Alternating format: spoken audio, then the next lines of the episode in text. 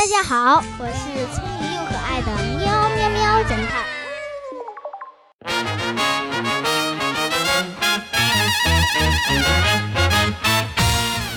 上集我们说到了李维斯被捕后，在回警局的路上，他告诉了喵侦探，他进屋后不开灯，就知道有人进他房间的原因。聪明的你肯定早就想到答案了吧？是的，上集故事里说了，那是一个夜光挂钟，钟表的指针上面会涂有荧光粉，如果有光线照射到，荧光粉就会吸收光线，保持一段时间的亮光。如果长时间没有光照，荧光就会变得非常暗淡。李维斯每次进家门，都会习惯性的先观察一下这个特殊的记号。喵侦探拿强光手电筒照射了挂钟，所以李维斯进门后就看到了夜光挂钟变亮，就知道有人进来了，所以他就赶紧逃跑了。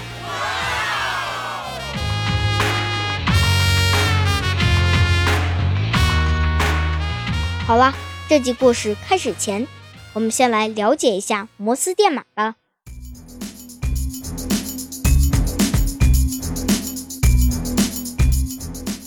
大家都看过早期的战争片吧？发报员对着发报机一通摁，滴滴滴滴的响个不停。其实他们用的就是摩斯电码，将要发送的文字先进行加密，然后按照摩斯电码规则，将文字转换成不同时长的电信号，利用发报机发射出去。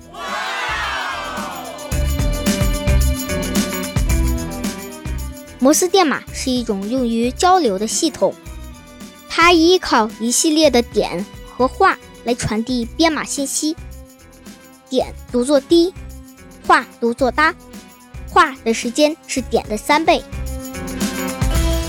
举个例子吧，比如 SOS，S 对应的摩斯电码是滴滴滴，O 对应的摩斯电码是哒哒哒，连起来就是。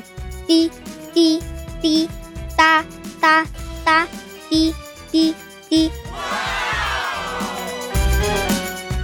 电报上只有高低电平，高电平就代表发送声音，就是滴；低电平呢，就代表结束。那只有一种表达方式，怎么表示哒呢？聪明的人们用了个替代法。用三个高电平来表示一个哒，所以如果电报发送 SOS 三个字母，就是滴滴滴滴滴滴滴滴滴滴滴滴滴滴滴，是不是很有意思？摩斯电码可以用很多不同的方式表示，比如用灯光、敲击物体的声音。或者用不同的音调等等，感兴趣的小朋友可以从网上找一找摩斯电码字母表，拿手电筒就可以自己做啦，非常有意思。好了，故事继续了。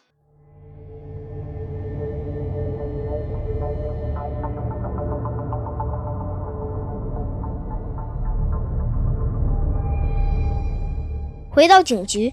鉴证科对李维斯进行了指纹和笔迹鉴定，确定那个黑色记事本就是李维斯的。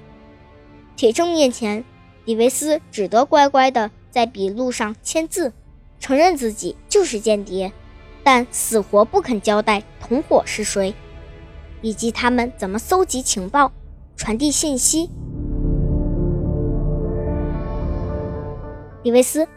你现在是在中国的国土，希望你能认清当前的形势，乖乖的交代。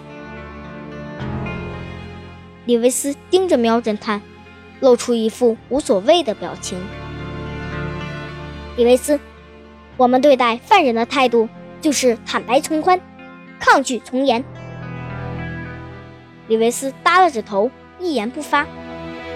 李维斯，你想吃汉堡，喝可乐吗？你想出去玩就出去玩吧，喵侦探还有说下去，就觉得看着喵侦探就觉得。李维斯突然抬起头，直直的看着喵侦探。警官，我可以先请一个律师吗？你，喵侦探有些着急了，重重的拳头落在了桌子上。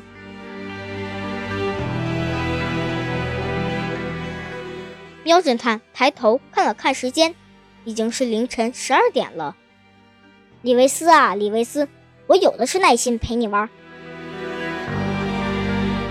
喵侦探让人把盒饭热了一下，草草吃了晚饭，决定把李维斯暂时关到收押室，等到天亮进一步审问。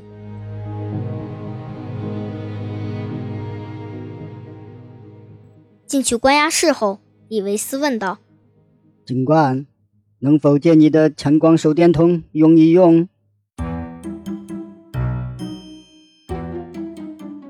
用手电筒干什么？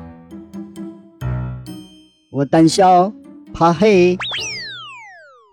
哈哈，你这样的人还胆小，还怕黑？虽是这样说，妖侦探还是把手电筒递给了李维斯。”他知道这个人不是一般人，他用手电筒，肯定有什么诡计。我不妨就将计就计，看他能折腾出来什么。喵侦探心里想到。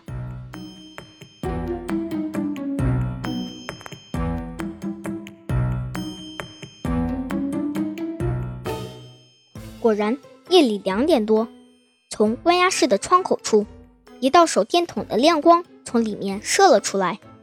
斜着直指天空。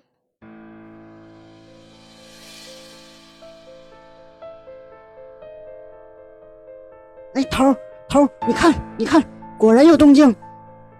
助手小王推醒了躺在旁边的喵侦探。喵侦探升起了汽车座椅，揉了揉眼睛，降下汽车玻璃窗，远远的看到了一闪一闪的亮光，直指天空，在黑暗的夜里。特别显眼。喵侦探看了一阵，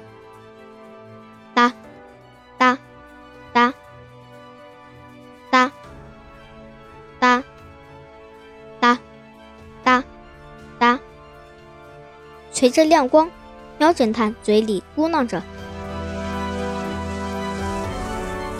突然，他意识到了什么，马上对小王说。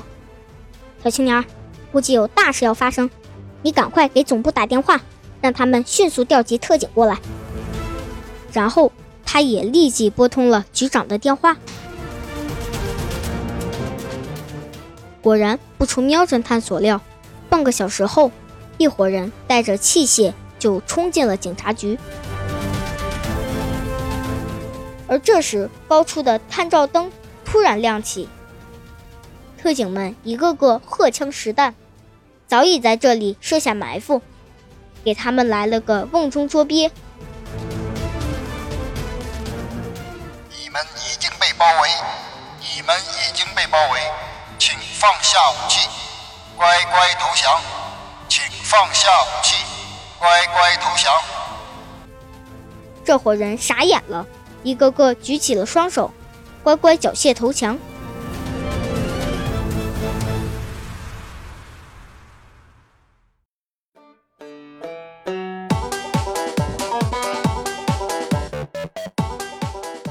经过喵侦探数日的询问和仔细搜查，终于将李维斯所有的同伙一网打尽。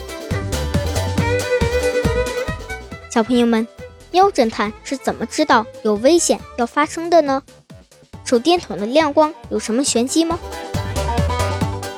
快来开动你聪明的小脑筋，仔细想一想吧！答案一会儿就来哦。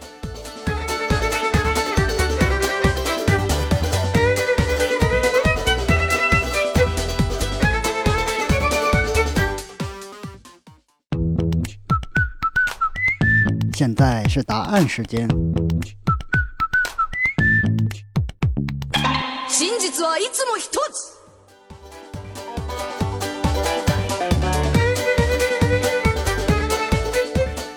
原来，李维斯借用喵侦探的强光手电筒不是他真的怕黑，而是为了给同伙发送求救信号。他是利用手电筒的亮光来产生摩斯电码，向周围的同伙传递信息，让他们来解救自己。看来作为间谍，掌握的本领还真不少。哦吼！然而魔高一尺，道高一丈。喵侦探凭借自己的聪明和经验，最终还是抓住了所有狡猾的间谍。给喵侦探点赞！